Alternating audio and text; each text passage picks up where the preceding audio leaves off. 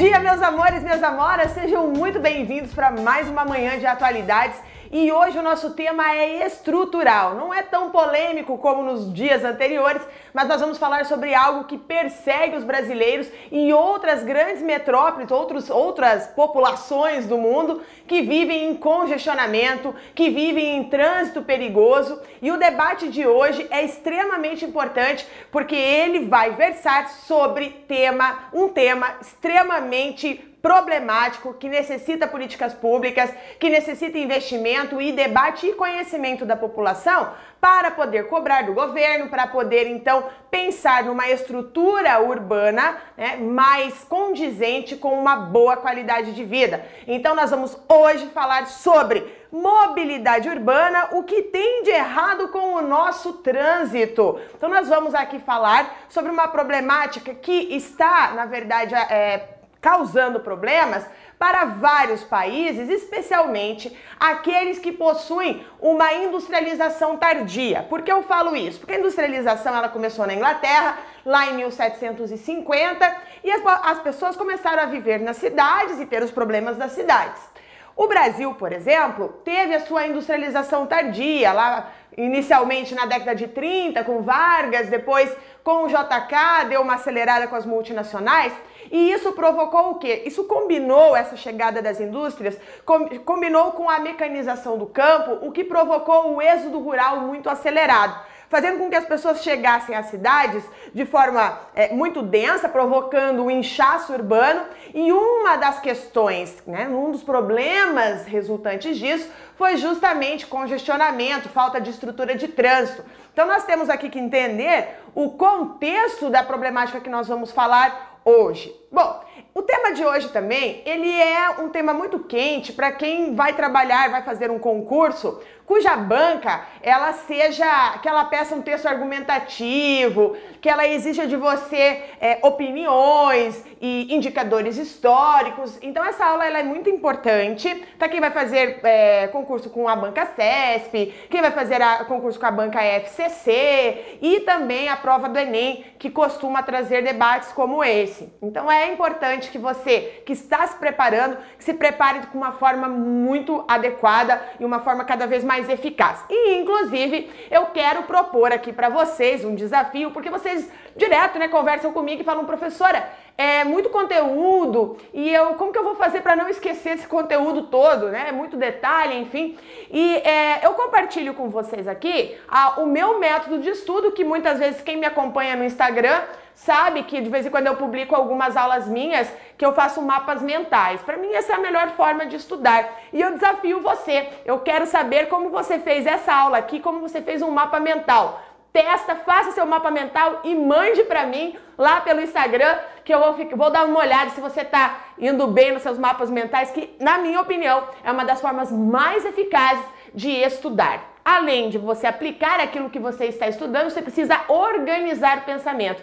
E depois você tem um material prontinho, você coloca numa pastinha assim, ó, fica a coisa mais linda, um material, um conteúdo disponível para você revisar de forma rápida. Não dá para pegar todos os livros, todas as coisas, às vezes até o caderno ele fica ah, denso demais. Então, o mapa mental vai te ajudar muito para poder então desenvolver aí uma forma de estudo cada vez mais eficaz. Mas enfim, vamos lá então falar sobre essa mobilidade urbana e quando eu coloquei aqui a questão, eu gostaria que vocês tentassem responder aí o que o que tem de errado, opa, o que tem de errado com o nosso trânsito, tá? Então nós vamos aqui, eu elenquei alguns dos problemas, trouxe também alguns debates fora do Brasil sobre a mesma problemática então nós vamos aqui hoje é, ter a, aí vários argumentos e você, obviamente, vai escolher alguns desses argumentos para colocar na sua prova de redação, enfim, ou mesmo, claro, aí todos os argumentos para você acertar uma prova objetiva de atualidades ou de geografia, de geopolítica,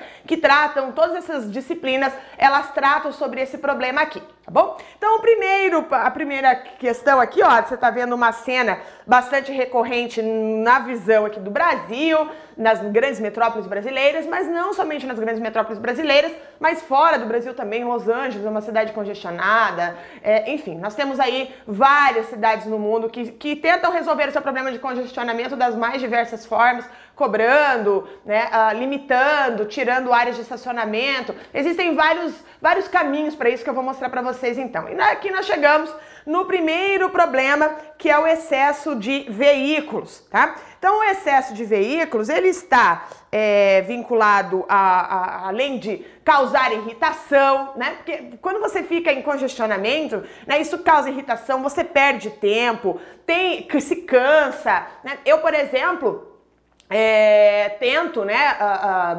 burlar um pouco essa, sensação de perda de tempo, ouvindo um podcast, alguma coisa do tipo, né? Ou um livro, né? Um audiobook, enfim, para que porque realmente se perde muito tempo no trânsito e isso é bastante chato, é cansativo, mas saindo do plano individual, existe também o resultado do plano social, né? porque nós temos ali a, a, o prejuízo da ordem social e prejuízos da ordem econômica. Dá uma olhada aqui neste nessa nessa reportagem aqui do Globo, né?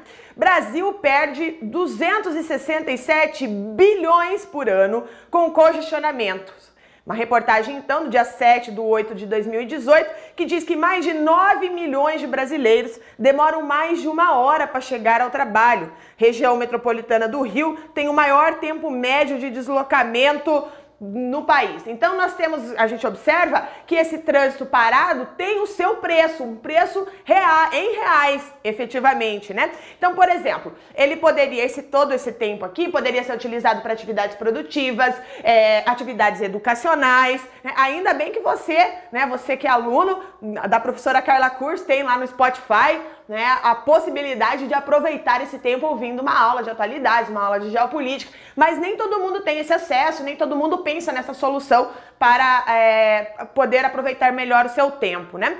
Para vocês terem uma ideia, uh, estima-se que os congestionamentos de São Paulo e do Rio custem nove... só da cidade do Rio e São Paulo 98 bilhões de reais, tá, gente? É muito dinheiro para duas cidades e isso sem contar os gastos adicionais que se tem com combustível, por exemplo, de estar com o carro parado ali, né? Então nós temos aí, uh, inclusive, dentro de um ano, existe uma, um cálculo que o brasileiro ele fica um mês, nos 12 meses do ano, um mês é destinado ao tempo dentro de um carro. Você fica um mês do ano dentro do carro. Não tem aquelas estimativas assim, né? Quatro meses do ano você trabalha para ganhar os impostos. É, e um mês do ano você fica dentro do carro. Então é muito tempo a ser gasto. Ainda mais uma época em que nós vivemos dizendo que tempo é dinheiro. Então, se tempo é dinheiro, eu preciso né, ganhar mais tempo, certo? Bom, dá uma olhada aqui nessa, nesse gráfico que o Globo News fez, né, um infográfico,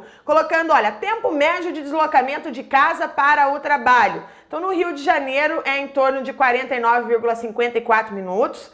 Né? São Paulo, 45, vamos colocar arredondado, né? São Paulo, 45 minutos, Brasília, 41 minutos, Recife, 39, Salvador, 38, Belo Horizonte, 36, Fortaleza, 33, Belém, 33, Curitiba, 33 e Porto Alegre, 32 minutos. Então, isso nós temos aqui o tempo de deslocamento médio de uma pessoa que mora nessas grandes cidades, nas metrópoles brasileiras.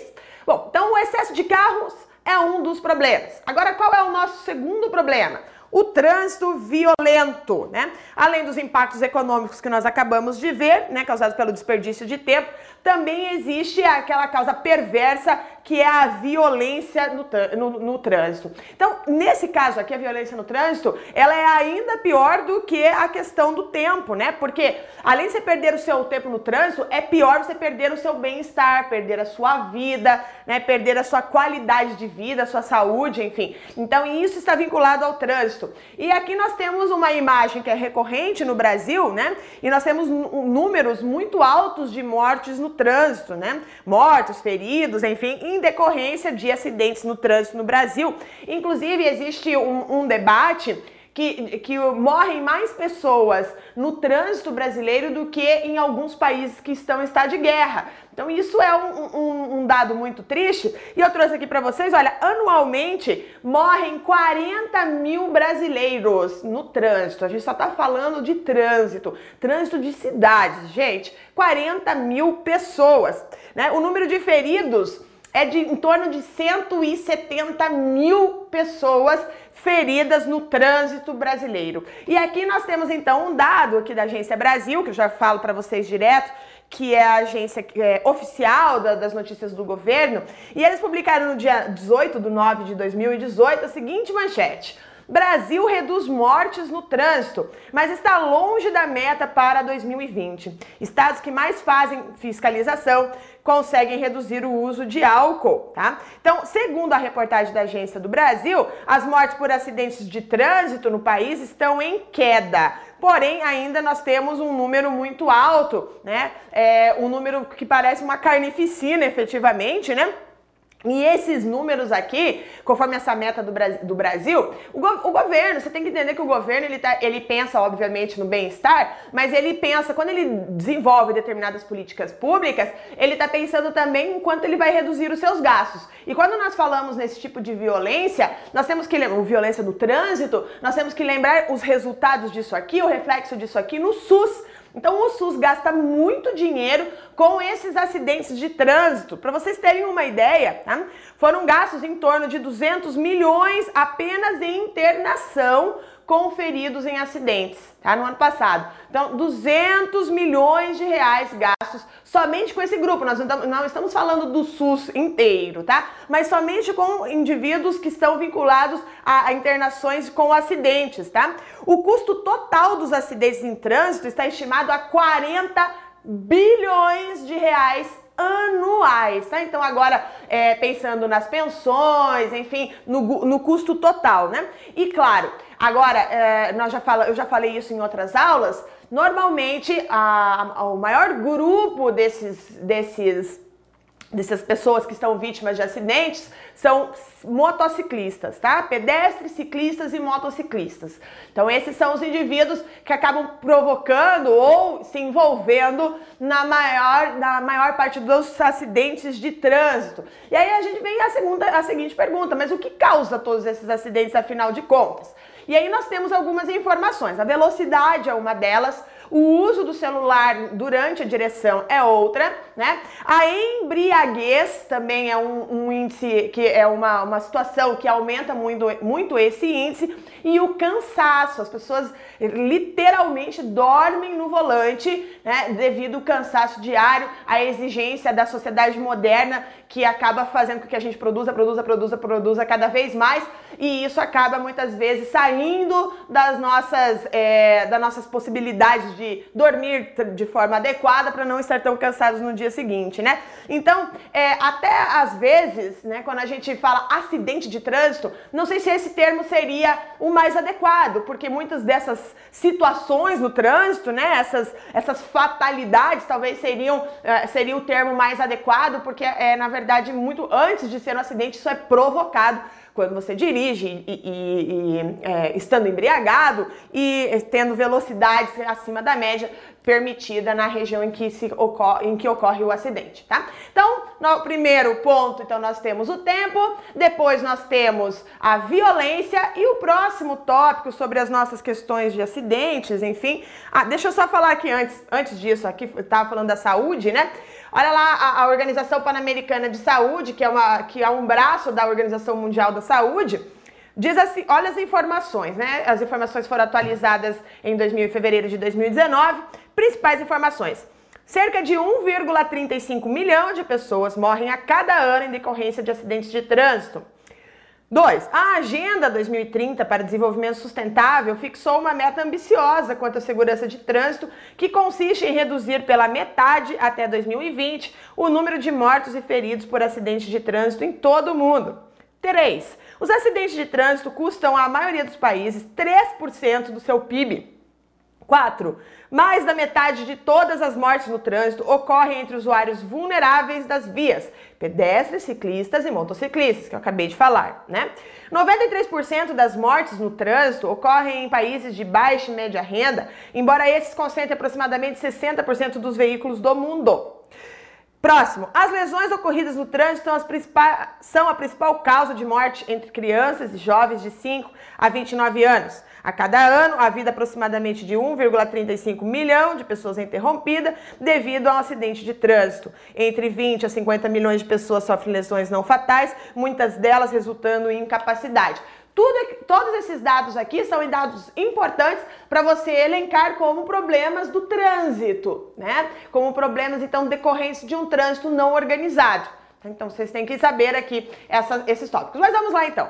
Transporte coletivo precário. Eu, por exemplo, moro numa cidade do interior e eu sonho muito em poder ter um transporte coletivo de qualidade para que eu não precise me preocupar com deslocamento de carro. É chato procurar estacionamento, é chato, é perigoso. Você, se tiver algum sinistro, você vai pagar caro por isso. Então, eu realmente gostaria de poder usufruir de um transporte de qualidade que me entregasse aqui, ó, na frente, né, do meu estabelecimento de trabalho. Isso seria perfeito, mas não é principalmente aqui no Brasil. Tem alguns lugares no mundo, né, como Londres, Nova York, Paris, enfim, que atendem de forma muito mais qualificada o transporte público. Mas vamos ver então aqui no Brasil, né?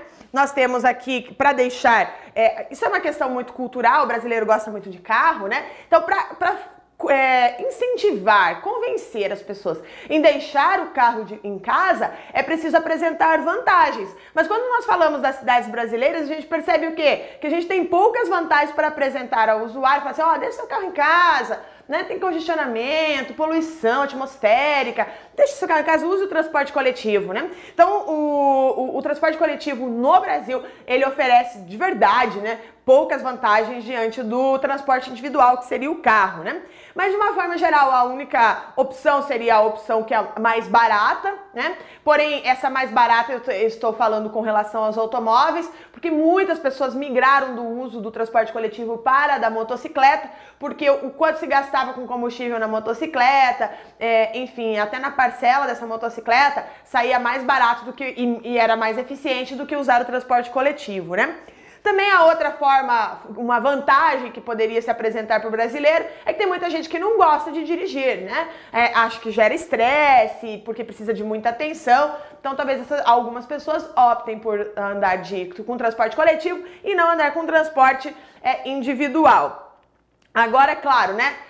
Quando você olha por outro lado, se perde mais tempo ainda, né? Uh, dentro de um ônibus, né? E ele oferece muito menos conforto, né? E isso acaba também gerando, né, é, gerando a, a opção do brasileiro utilizar carros em vez né, carros individuais ao invés de transporte coletivo. Claro, né, gente, que sempre tem a, a galera que dá um gabiru. Uh, eu acho muito engraçado uma situação que nos Estados Unidos existe uma via em algumas cidades que é só para é, pessoas que usam, que fazem é, o transporte dentro do carro, mas com várias pessoas. Então, essa via, que é o carona, né, que eles chamam, é, ela só pode ser utilizada com alguém que esteja com carona. E aí eu, diz que uma, os, os, americanos, alguns, né, dando um gabiruzinho ali, né, colocaram um boneco do lado para poder passar nessas vias rápidas. Então não é só o brasileiro que dá, né, dá ali uma, um jeitinho para poder usar nessas vias rápidas. Mas a, a intenção é fazer o quê? É, incentivar a carona. Então tá bom. Então transporte coletivo não dá. Então vamos fazer com que as pessoas andem mais de carona. Seria uma das opções. Como eu falei para vocês no início da aula, existem várias opções possíveis para ter modelos a serem testados para reduzir os, o congestionamento e os problemas de trânsito. Bom, o nosso, a nossa outra, a, aqui a nossa tela, né? Olha, má qualidade do transporte público aumenta a preferência da população por carro. Então essa, é, essa seria aí uma justificativa que você poderia utilizar então a sua prova, né? A reportagem aqui do Globo, do dia 16 de janeiro de 2018. Então, pesquisa mostra que a insegurança reduz o apoio do brasileiro aos ônibus, trens e metrô. Bom, a outra, o outro tópico de problemas da nossa, do nosso trânsito são as vias precárias, né? Como se não bastasse é, motoristas imprudentes no, circulando no trânsito, nós temos as ruas, né, esburacadas, de má qualidade, enfim, precariedade nas vias públicas. Essa é a questão. Tanto é que, olha aqui, gente, Calçadas e ruas esburacadas trazem risco a pedestres. Reportagem do dia 14 de setembro de 2018 do Estadão. Moradores pedem reformas das vias e alertam sobre a possibilidade de acidentes com pessoas de deficiência. Tá? Então, a reportagem inicia assim: não é difícil encontrar calçadas ou ruas mal cuidadas pela cidade de São Paulo. Tarefa complicada mesmo é sair ileso das, entre aspas, armadilhas causadas por desníveis que trazem risco aos pedestres, uma queixa dos moradores de diferentes regiões do município. Então, do município. Então aqui a gente percebe, né, que nós temos no Brasil uma característica de ruas esburacadas, mal sinalizadas. Então, conforme, inclusive, para idosos fica praticamente impossível de andar, para pessoas com deficiências, por mais que nós tivemos uma política de acessibilidade mais recentemente, né, o reordenamento urbano com relação a, a aos, ao meio-fio, enfim, né, com o mesmo nível da rua e tudo mais. Tudo isso ainda é muito precário quando a gente pensa no todo. Então as pessoas é, têm problemas também de circulação do que aquilo que a gente chama de mobilidade urbana. Quando eu falo em mobilidade urbana, não é apenas apenas o carro, mas a forma completa de circular e de ter acesso aos estabelecimentos, acesso ao lazer, acesso à cidade, que eu já vou falar com vocês é, mais pro final da aula sobre esse conceito de direito à cidade. Portanto, Portanto, eu trago aqui para vocês uma frase, tá? Bem é, importante, que é impossível imaginar uma realidade urbana mais equitativa e sustentável sem repensar as prioridades, colocando pedestres e transporte público no centro das decisões. O que é diferente aqui no Brasil. Né? Nós tivemos ao longo dos anos uma política de incentivo ao uso do carro, quando nós tínhamos é, redução de impostos, por exemplo, para incentivo à indústria, essa redução ela vinha justamente nos carros, incentivando as pessoas a comprarem efetivamente o carro. Claro que nós queremos, claro que todo mundo quer que as pessoas tenham seu carro, né? Mas que esse carro ele seja utilizado, né? Não nesse transporte diário, né? Porque senão nós teremos, nós vamos manter essas cidades congestionadas, essa, esse difícil acesso aos estabelecimentos, porque a cidade está parada. Perfeito? Diante disso, nós vamos falar sobre qual é o nosso cenário. Né? Então, as cidades brasileiras cresceram em uma velocidade superior à capacidade de planejamento. E por conta disso, né, nós temos o quê? Uma concentração de serviços, de emprego, de infraestrutura mais na região central e a menor infraestrutura na região periférica. Isso fez com que as pessoas com maior poder aquisitivo, né, a classe média, a classe alta, pudessem viver na região central, que o custo imobiliário é mais alto porque tem justamente esse serviço, e a população mais pobre vive na periferia, porque o lote é mais barato, a casa é mais barata e tudo mais, porque não tem infraestrutura adequada. Então não tem rede de transporte eficiente, não tem posto de saúde, não tem escolas, não tem iluminação adequada, não tem saneamento adequado e tudo aquilo que vocês já conhecem sobre a realidade brasileira. Então isso faz com que a discriminação social ela ocorra também na forma em que as pessoas moram nas cidades, como elas ocupam o espaço urbano, né? Então a, é, isso acaba fazendo, né, com que nós tenhamos uma, o que a gente coloca aqui, olha, nessa na reportagem aqui da Rede Brasil Atual, falando transporte reforça a discriminação entre periferia e centro, diz esse secretário de São Paulo, né? Então o Lúcio Gregori, né, Gregory, ex-secretário de Transporte de São Paulo, afirmou que a mobilidade urbana é usada para manter as características, entre aspas, perversas, fecha aspas, da sociedade né? Então, por exemplo, é pelo transporte que uma família nunca foi ao Parque Ibirapuera. Então, nós temos aqui né, uma situação que a gente pode até falar de imobilidade urbana. Né? Dentro do nosso histórico de formação urbana, nós temos a chegada da imobilidade a redução de acesso, portanto, essa redução de acesso aumenta as desigualdades e as oportunidades nas cidades. Né? Então, diante desse cenário, como eu falei para vocês, é importante pensar nessa situação e exigir dos governos uma capacidade de políticas públicas efetivas para reduzir uma problemática que ela é, é contextual e ela é muito maior do que deslocar-se no carro efetiva, é, somente, né? Mas é todo um contexto geral, né? Então nós temos, quando a gente pensa nessa questão de mobilidade, ela é intersetorial. A gente não pensa só no trânsito, mas a gente pensa na ocupação do solo, né, na habitação e uso do solo, na, em outras políticas associadas, então, e, e tudo isso tem que ser pensado nas três esferas, né, no municipal, estadual e federal. Tem que ser, as políticas devem ser desenvolvidas nesta, nessas três esferas, né? E é interessante porque nós vivemos num momento em que há uma geração imensa de dados, né? São, são radares, satélites, enfim, espalhados pelas cidades. E esses, essa coleção de dados feitos né, por essas câmeras e tudo mais poderiam ser utilizadas para. Uh, os dados né, poderiam ser utilizados para outras funções também de políticas públicas, né? Por exemplo, esses radares, né? É, que nós temos em São Paulo, por exemplo, uma barreira importante de compartilhamento de dados, porque os radares que monitoram a velocidade, que visam, né, no caso a redução de acidentes, não podem ser acessados pela equipe que cuida da segurança viária. Então, a, haveria uma possibilidade de melhorar essa situação se nós tivéssemos uma política de combinação de dados, o que ainda não existe no Brasil. Então, o investimento ainda fica ainda mais caro por, em função de não poder usar determinados. Claro que tudo isso vai por função de legislação, né? existem várias barreiras, mas que o governo está aí para desenvolver políticas públicas para melhorar então situações como essa. Tá? E diante dessas políticas públicas, inclusive, o governo brasileiro em 2012 é, implantou né, no âmbito federal a Lei 12.587 de 2012, ela é conhecida como Lei tá, da Política Nacional de Mobilidade Urbana. Né? Essa lei ela exige que todo município com mais de 20 mil habitantes elabore um plano de mobilidade. Tá? Então, é uma exigência ali da lei, então 12.587, mas até o momento, nós estamos em 2019, até o momento poucos municípios fizeram efetivamente esse plano, né? Então, qual é a questão? Né? Nós, nós temos que pensar num crescimento projetado, né? num, num crescimento planejado para o futuro e esta lei ela serviria então como base para que isso ocorresse, para que a gente reduzisse os problemas de mobilidade urbana no Brasil, né? Então nós temos é, que fortalecer então as capacidades locais, a modernização de gestão e tudo mais para que a mobilidade urbana é, chegue de uma forma mais séria, como né, uma preocupação mais séria. E tudo essas questões, né, é, sobre a mobilidade urbana, como eu já falei para vocês, o carro é o vilão, né?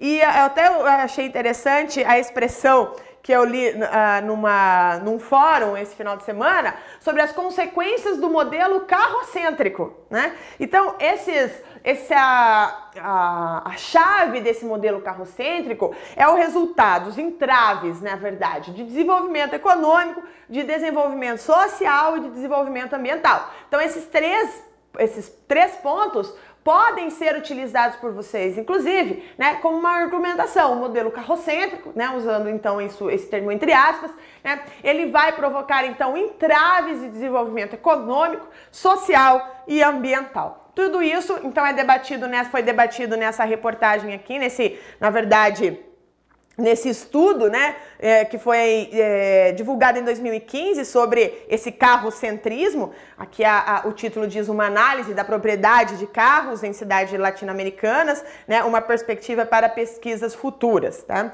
Então nós temos aqui, eles falam que a, as cidades na, América Latina, enfim, utiliza uma forma de transporte pouco eficiente, super poluidora, né, e contamina. Então isso é o resultado, isso acaba refletindo um, uma característica histórica mau uso dos recursos naturais, é, a, a, manutenção de perdas financeiras e a exclusão social. Tá? Então esse, esse estudo aqui ele vai é, indicar coisas que a gente já conversou anteriormente, mas mais uma forma de provar para vocês que isso é, existe um consenso no mundo sobre esse debate de trânsito com relação à perda de dinheiro, à perda, de, à perda social e à questão da exclusão social, além da contaminação de ar e tudo mais. Né?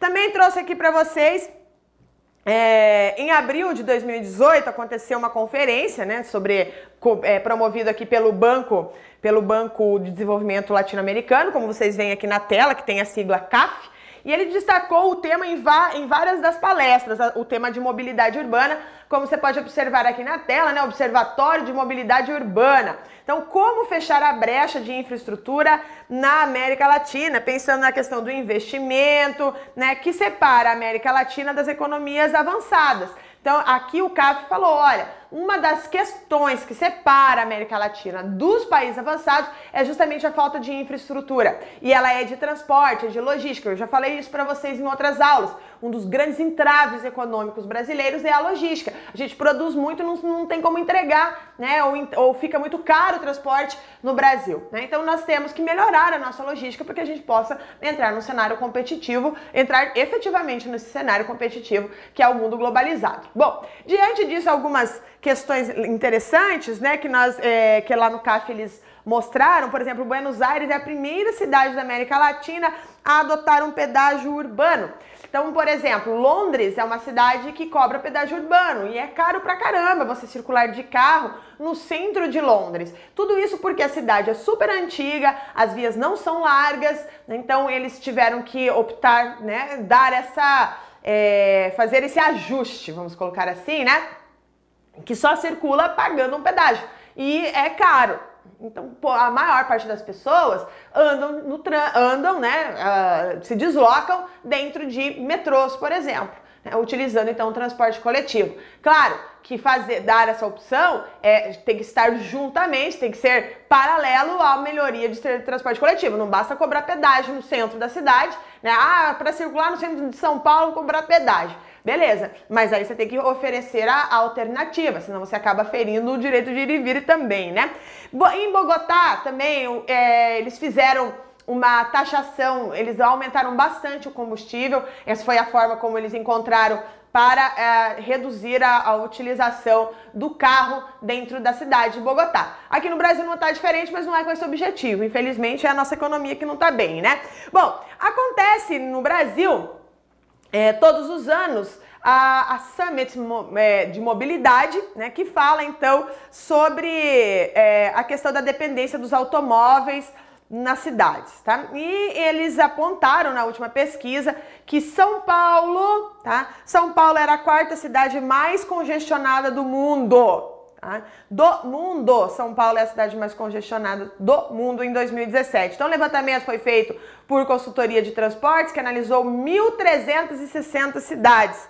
Né? Enquanto a gente vê países, por exemplo, Colômbia é o terceiro país mais congestionado do mundo, Venezuela o quarto e Brasil o sétimo país mais congestionado do mundo, tá? Brasil, sétimo país, então, com mais problemas de trânsito relacionado a congestionamentos. Bom, também outra reportagem aqui do Estadão, publicada no dia 19 de abril de 2018, diz o seguinte: oferta de transporte reflete a desigualdade. Então, o estudo mostra que um a cada cinco moradores da Grande São Paulo mora perto de uma estação. Então, o que, que nós temos aqui, gente? É, foi feito um estudo né, pela, pela, por uma ONG americana que eles falaram: olha, um a cada quatro paulistanos reside perto de uma estação de transporte né, de média ou alta capacidade, como está dizendo aqui na própria reportagem. Né? Então, nós temos o quê? Que é, melhorar, né? A maior parte dos, dos, cidadãos que são mais bem servidos de transporte público são aqueles que moram nas regiões centrais, que, como eu já falei para vocês, é, estão inseridos dentro de uma classe social de média a alta. Então, são as pessoas que menos dependem do transporte coletivo, são esses que têm o maior acesso, segundo a pesquisa. Né? Então, nós temos é, que pensar do acesso. Mas, segundo o CAF, né, o Banco de Desenvolvimento da América Latina, é, eles falam, mas a gente tem que ver outras métricas. Porque quando a gente pensa em mobilidade, a gente não tem que falar somente sobre o acesso de vias públicas, né? Mas nós temos que pensar, ah, e de transporte coletivo coletivo, mas nós temos que é, ter, o, por exemplo, o parâmetro de segurança, nós temos que é, ter o parâmetro de emissões e contribuições para a redistribuição da renda.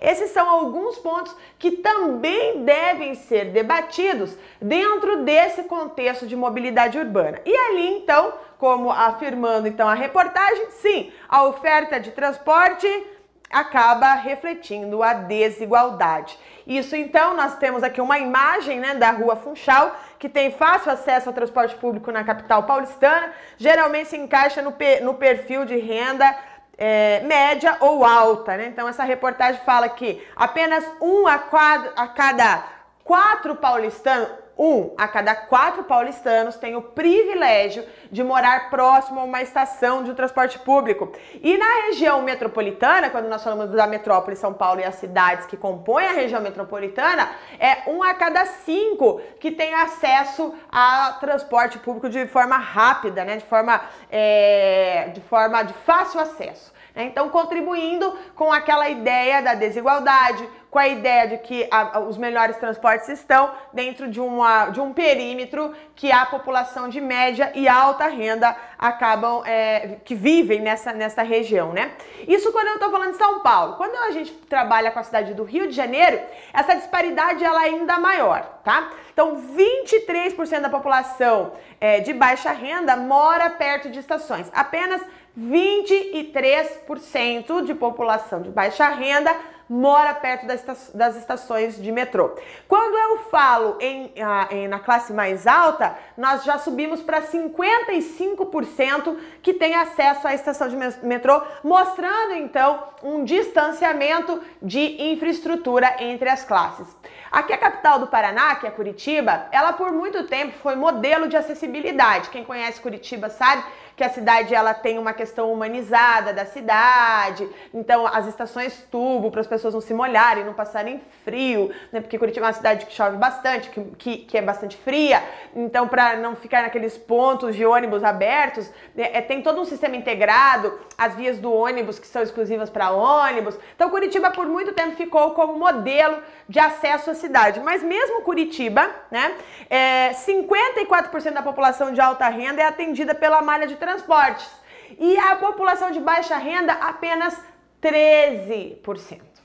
13%, tá? Então, 53%, 54% a população mais alta e 13% a população de baixa renda na cidade de Curitiba. E uma das questões que se debate sobre isso aqui é que nós perdemos oportunidades tá, de investimento nos anos que nós, nos anos que antecederam a Copa do Mundo e as Olimpíadas de 2016. Né? Foi um cenário favorável, o Brasil estava recebendo investimentos, é, havia inclusive é, a questão de destino mesmo, né? O, o Brasil investiu 0,2% do seu PIB em transportes nesse período que antecedeu esses dois grandes eventos, o período dos mega eventos brasileiros. Mas, segundo as pesquisas, teria que ser investido pelo menos o dobro, ou seja, 0,4% do PIB brasileiro, para que melhorasse um pouco o transporte, o transporte em nosso país, né? Segundo os dados do BNDES. Então, até quando houve planejamento de investimentos, né, eles não saíram do papel. Então, como eu falei para vocês, no período dos grandes investimentos por conta dos grandes, dos mega eventos, mesmo quando tinha um projeto, né, não saíram do papel. Então, primeiro nós não temos projetos de mobilidade, quase pou, pouquíssimas cidades existem e quando tem eles não saem do papel, né? Olha, eu trouxe aqui uns dados para vocês entenderem, verem isso em termos de números. Entre 2007 e 2016, né, o Brasil tinha lá o programa de Programa de Aceleração de Crescimento, o PAC. E ele permitiu a destinação para o transporte de mais de 150 bilhões, dos quais apenas 53 bilhões foram contratados tá? E 14 bilhões, ou seja, menos de 10%, menos de 10% foram executados. Ou seja, essa é, aí nós temos o grande reflexo do porquê que mesmo com tanto dinheiro gasto, isso é reflexo de corrupção descarada, né? Nós temos aqui então, e, e isso é uma, uh, infelizmente, é crônico no Brasil, porque ele se acontece no âmbito estadual, municipal, federal, né? E individual também, né? Infelizmente. Mas enfim, então nós temos aqui uma problemática de não execução dos projetos quando existe um investimento programado.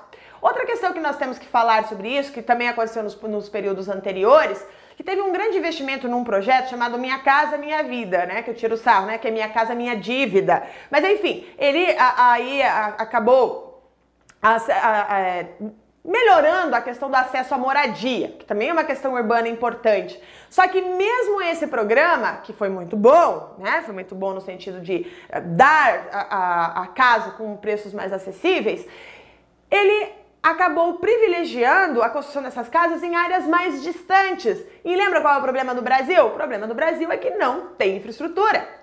A infraestrutura fica na região central. Então, na verdade, foi perpetuou o problema, porque o programa Minha Casa Minha Vida não veio acompanhado de infraestrutura urbana, né? Em boa, é, é, em boa parte do Brasil. Perfeito? Bom, Outra questão de mobilidade urbana que eu quero falar para vocês, mais pontual, que são os corredores de, em São Paulo, né? Existe lá os corredores, que, que é uh, os corredores do, dos ônibus, enfim, e eles vêm recebendo é, cortes de verbas desde o governo Dória, né? Trouxe aqui a reportagem da Folha de São Paulo, uh, do dia 13 de junho de 2018 Covas e Dória cortam 874 milhões de reais para corredores de ônibus. Tá?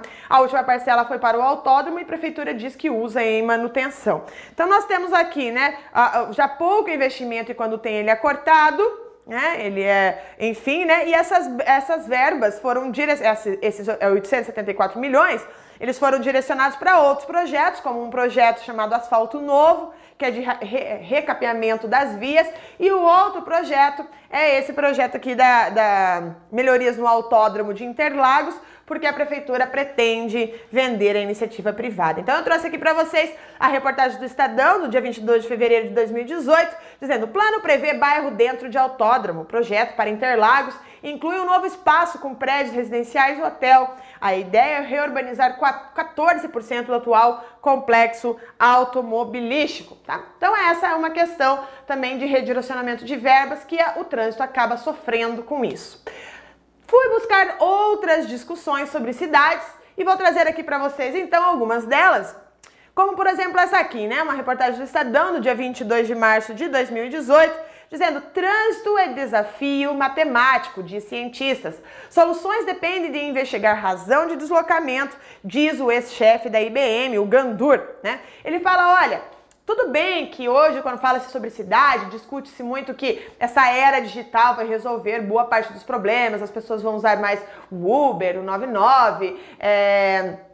enfim, né? Isso vai ajudar a, a, o trânsito das cidades, cidades mais eficientes, sinaleiros, enfim, né, mais programadinhos com a questão de sensores e tudo mais, né? Que são itens da quarta revolução industrial, da internet das coisas. Tá? Se você ainda não sabe o que é isso, sugiro que você assista uma aula minha chamada Big Data, tá? E é extremamente importante você entender como que funciona esse mundo de dados. Mas vamos lá. Então, nós temos soluções inteligentes com o mundo digital, mas segundo o, o ex-chefe da IBM, ele fala, não, você tem é um cálculo matemático. Se uma pessoa vem pela via A e a outra pessoa vem pela, via B, é, você precisa entender quais são as motivações para chegar na área C. Então é isso que eles dizem, né? Ele, ele fala até trouxe aqui uma frase, né? Mobilidade é uma questão muito bem definida de um capítulo da matemática é, chamado de topologias, que busca estabelecer percursos entre pontos A e B. Então a seção ela é considerada uma extensão da geometria, que cria então esses modelos, como ele colocou, é, de transporte para que A e B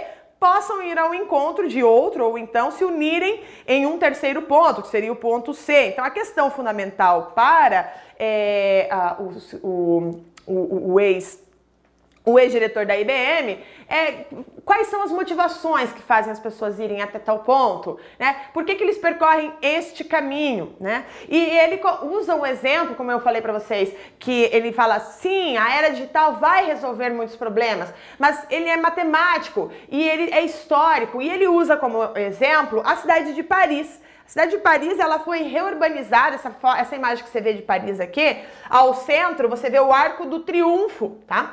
E nós temos aqui a, uma situação de reurbanização pensada lá no final do século XIX pelo Barão de Haussmann, ele que, que dirigia a cidade de Paris naquele tempo, né? Ele governou ali uh, Paris entre, administrou Paris entre 1853 e 1870 e ele pensou o seguinte: a cidade ela precisa ser mais, é, ela precisa otimizar o tempo, as vias precisam ser largas e como você pode observar aqui na imagem, né? Ele criou um conceito chamado arrondissement, que são regiões administrativas que cada reta dessas que vocês estão vendo aqui, que forma tipo um triângulo, eles é, são cercados de comércio, banco, escolas. Ou seja, a pessoa que vive naquele arrondissement, ele não precisa ficar se deslocando tanto é, para outros arrondissements, provocando o fluxo de pessoas. Não, ele reduz para um núcleo e aquele núcleo é muito bem servido. Tá? Então essas regiões dos boulevards na França, em Paris especificamente,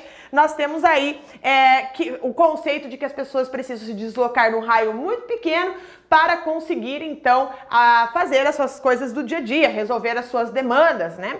Então essa é uma questão aqui, tem até um mapinha de Paris, também aqui o número 1, um, bem no centro do mapa, mostrando o, onde é, está o Arco do Triunfo e as divisões então dos arrondissements, 1, 2, 3, 4, enfim, né? Dividindo aqui ao meio esse, em azul é o Rio Sena, que passa então no meio de Paris.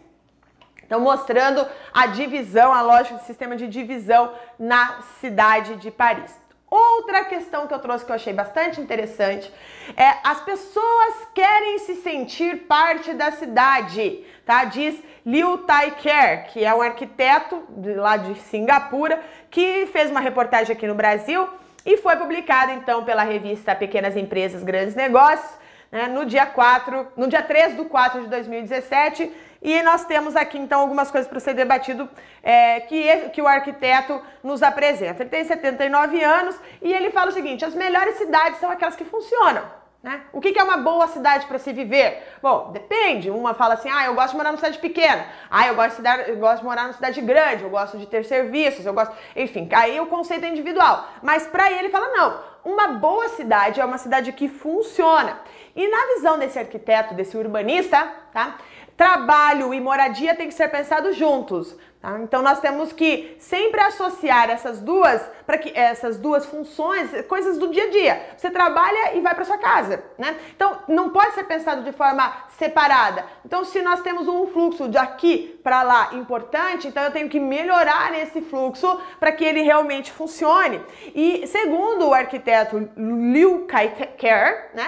Uh, tudo isso tem que ser pensado com mais um elemento extremamente importante, que é o meio ambiente. Né?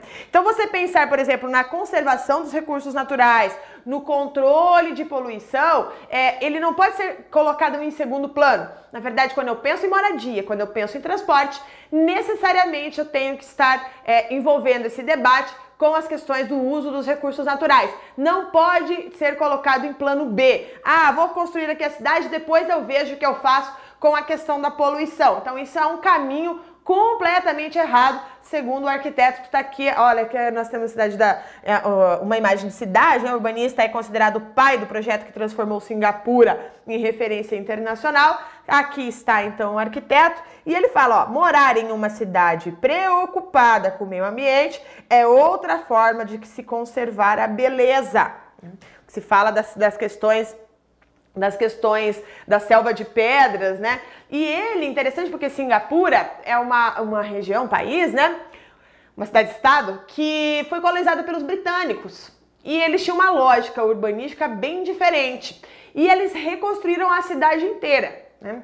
Tanto é que é, dizem, né? Eu não conheço Singapura, mas dizem que a cidade ela até perdeu um pouco da característica daquela coisa de guardar a história, dos prédios históricos, né? porque eles destruíram, eles derrubaram toda a cidade e reergueram ou ergueram uma nova cidade. Então esse urbanista ele foi responsável por transformar Singapura num modelo moderno de cidade, né? Um modelo que seja que tenha um fluxo cada, é, bom, né? um fluxo é, que vai atender as demandas da população, pensando nas questões ambientais associadas. Né? Então, essa questão do programa habitacional que eles tiveram, né? É, eles criaram um sistema, é, um, se eu não me engano, o nome é, é, moradia de emergência, algo assim, que é uma casa de 23 metros quadrados. Tá? Pequenininha, mas é que serve apenas do quê? Para você morar ali é, por um período, enfim, até você estabelecer a sua economia, então, enquanto você é estudante, enquanto, enfim. Então é um preço mais baixo numa área, né, numa área de moradia menor.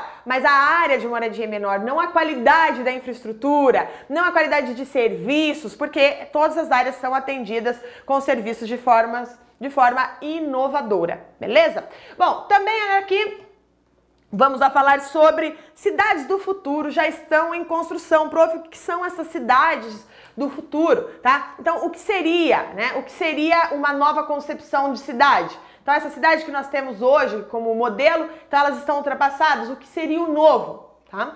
Então nós temos ali, para especialistas em mobilidade, geração mais jovens empregam novos conceitos de uso do espaço urbano. Reportagem do Estadão, no dia 30 de março de 2017. E aqui, pessoal, eu trouxe para vocês a imagem de um consultor indiano né, que ele diz o seguinte, né, gerações mais jovens, eles estão é, empregando alguns conceitos de metrópoles do futuro. Então, por exemplo, essa geração mais jovem, né, essa galera que está chegando no mercado de trabalho, ela já pensa de uma forma diferente. Por exemplo, ela, eles já preferem utilizar uh, o transporte coletivo ou os, os aplicativos como o Uber, né? Ao usar o seu carro. Então essa geração ela já vem com um pensamento melhor, né? mais moderna e que é condizente com essas cidades do futuro. Né? E também, né?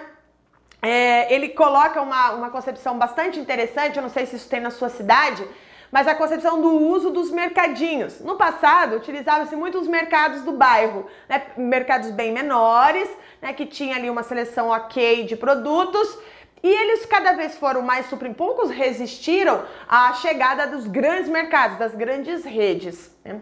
Então aí é os supermercados. E segundo esse, esse consultor, ele fala: olha, agora, como a, com a globalização, os produtos é, de boa qualidade eles conseguem chegar aos mercados pequenos também.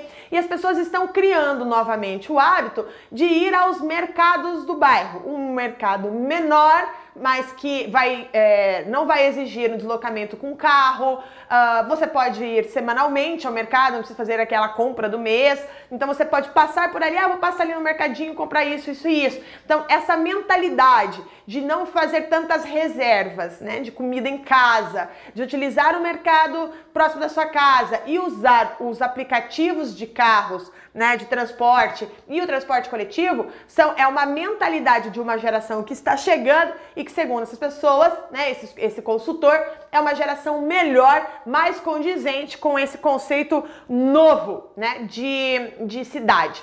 E ele fala: olha, a gente não está falando só na, na, na, mudança em si, mas é difícil fazer isso, porque quando nós falamos nesse tipo de comportamento, nós falamos de uma mudança cultural. E mudança cultural é difícil de fazer. Então, para a geração mais velha, fica mais difícil largar o carro. Né? É, existe ainda essa necessidade da, de ter o carro, a posse, o trânsito, enfim, ainda existe. Mas a geração mais jovem acaba então é, deixando um pouco isso de lado, né? Então é um fenômeno global, não é só no Brasil, né? Mas é um fenômeno global, então utilizar, é, deixar, né, querer melhorias do transporte público, deixar o carro em casa durante a semana enquanto trabalha não é que não é ter, não ter carros, mas não, uh, não precisar usar no seu transporte diário, né? Então, segundo é, essa reportagem, essa, essa análise, as cidades dos futuros já estão sendo construídas. E um outro exemplo muito legal, tá? Que que eu trago aqui para vocês que os novos edifícios que estão sendo construídos nas grandes metrópoles, elas já são, é, são pensadas para abrigar um espaço de coworking, né? Que seria um, um espaço compartilhado para trabalho. Ao invés da pessoa sair da sua casa e ir para o seu, seu escritório em um canto da cidade, ela fica no, no, seu prédio mesmo, ambientes como esse, ó, que é um escritório do próprio prédio, igual a cozinha do prédio, salão de festas do prédio que todo mundo utiliza, né, reserva lá, aqui é a mesma coisa. Então é um ambiente compartilhado de trabalho e eu achei muito legal essa ideia, né? Muito legal essa ideia do homework, só que daí você para você não ficar com aquela coisa assim, ah, fica dentro de casa o dia inteiro, não, você sai de dentro do seu ambiente doméstico, né, para você não apanhar, né, em casa, não tá saindo de casa casa, né? Para você sair do seu ambiente doméstico e poder trabalhar num ambiente que é fora do ambiente domiciliar, mas dentro da mesma estrutura, evitando deslocamentos, tá? Então é para isso aqui que tem esses ambientes que eu falo para vocês. E é interessante também um outro debate aqui publicado também pelo Estadão no dia 5 de abril de 2018, desenho urbano reduz os acidentes mortes em colisão e atropelamento acompanham o processo de urbanização, mas até o formato da cidade é ferramenta para reverter o cenário. Então nós temos ali um grande número de mortes, né, uh, constantes no Brasil, enfim, né. Nós temos aqui a ação da ONU, década pela ação de, pela segurança de, de trânsito, né, que é uma das metas da ONU, é reduzir então a, a, os acidentes de trânsito. Né? Então, dentro do, do, desses desenhos das cidades é o que? ampliar o tamanho das calçadas para que seja mais convidativo o pedestre caminhar por ali, né? as faixas de pedestres serem onde as pessoas normalmente querem atravessar. Né? Então, não pode colocar num lugar que não seja naturalmente o lugar que a população queira atravessar. Né? Então, isso aqui é uma questão interessante. E uma pesquisa bem legal também que eu quis trazer para vocês que é, ninguém entra, ninguém sai. A mobilidade urbana e o direito à cidade no complexo do Alemão, né, que foi produzida pelo BRICS Policy Center. Né, nós temos aqui então falando, olha, quando nós trabalhamos com a questão da violência na cidade, nós temos que lembrar que a violência não produz só mortes, mas ela também produz o quê? Imobilidade urbana. Pela violência as pessoas têm medo de sair de casa. Aqui o estudo é especificamente do complexo do alemão, mas a gente pode pensar nisso para todos os contextos, cenários brasileiros. E aqui então finalmente eu trago para vocês algumas questões para pensar, né, no final da nossa aula. Violência e mobilidade, segregação, viver apartado do restante da cidade sobretudo das zonas consideradas centrais, por simplesmente não dispor de meios para chegar a esses locais. O que é o confinamento? Não ter transporte público de qualidade com intervalos regulares entre os ônibus e itinerários racionais, sendo obrigado a tomar várias conduções para chegar onde se pretende. Precariedade ter a mobilidade restringida por enfrentamentos com trocas de tiros entre policiais e criminosos que obriga moradores a regularem seu horário de deslocamento em função desses acontecimentos frequentes. Ameaça ter o acesso a praças e outros locais de lazer dentro da própria comunidade restringido pela construção de barreiras físicas pela polícia, como trincheiras metálicas e a colocação de veículos blindados ao acesso à via. Tá? Então nós temos aqui um trecho desse estudo que eu trouxe aqui para vocês. A violência faz com que mover-se se torne um ato de coragem cotidiana, demandando com que os moradores tenham que criar estratégias diárias para simplesmente sair de casa e se deslocar para seus locais de trabalho ou estudo. Ainda, olha que interessante, agora combinando, fechando com aquilo que eu conversei com vocês há pouco. O ciclo de 10 anos de mega eventos terminou e parte das expectativas não se concretizou. Os engarrafamentos continuam, quase 50% desse recurso foram gastos com apenas cinco estações de metrô. O BRT já está esgotado, o VLT é um transporte utilizado realmente apenas em um período de duas horas do dia, e os empregos terminaram e o Rio de Janeiro passa por uma grave crise econômica, tá? Então nós temos aqui essa questão. Aqui eu trouxe para vocês o livro O Direito à Cidade de Henri Lefebvre, tá? Esse livro ele fala o seguinte, que o acesso à cidade é, o, o, o, respeito, né? A necessidade, o respeito de ter é, o direito à cidade, que é deslocar deslocar-se pela cidade e ter acesso aos seus serviços. Então, ao cinema, à escola, a uma livraria, enfim, você tem que ter. Isso chama-se direito à cidade, ou seja, você viver efetivamente a cidade. Você e também um outro debate que eu trouxe aqui para vocês, que é a, a, norma de acessibilidade e edificação mobiliária, espaços e equipamentos urbanos pela NBR 9050. Tá? Então nós temos aqui né, uma questão que pode aparecer em prova, que é a questão dos equipamentos urbanos, o meio de transporte, que possam ser utilizados também por pessoas com deficiência. Tanto é que isso aqui foi questão, já apareceu em prova, foi uma prova da CESP, né, da banca CESP, uh, por meio de uma questão problema, então eles colocaram aqui a figura 1, né, abaixo é mostrado uma dificuldade de um cadeirante para vencer o desnível do meio fio, que consiste em uma das figuras, da, é, em uma das muitas barreiras arquitetônicas que pessoas com mobilidade reduzida enfrentam em seu dia a dia. Na figura 2, por sua vez, são estipuladas dimensões para o rebaixamento da calçada e na figura 3 são assinaladas instruções a respeito do rebaixamento né, das calçadas. Então tem aqui tudo bonitinho. Bom, isso aqui não a gente precisa resolver, mas olha o que a questão pede, né? Conceituação de acessibilidade e mobilidade urbana, então isso você precisa saber, né? Hoje, com o término da nossa aula. Conceituação e exemplificação de barreira arquitetônica urbana, né? E aí a, a terceira que é técnica.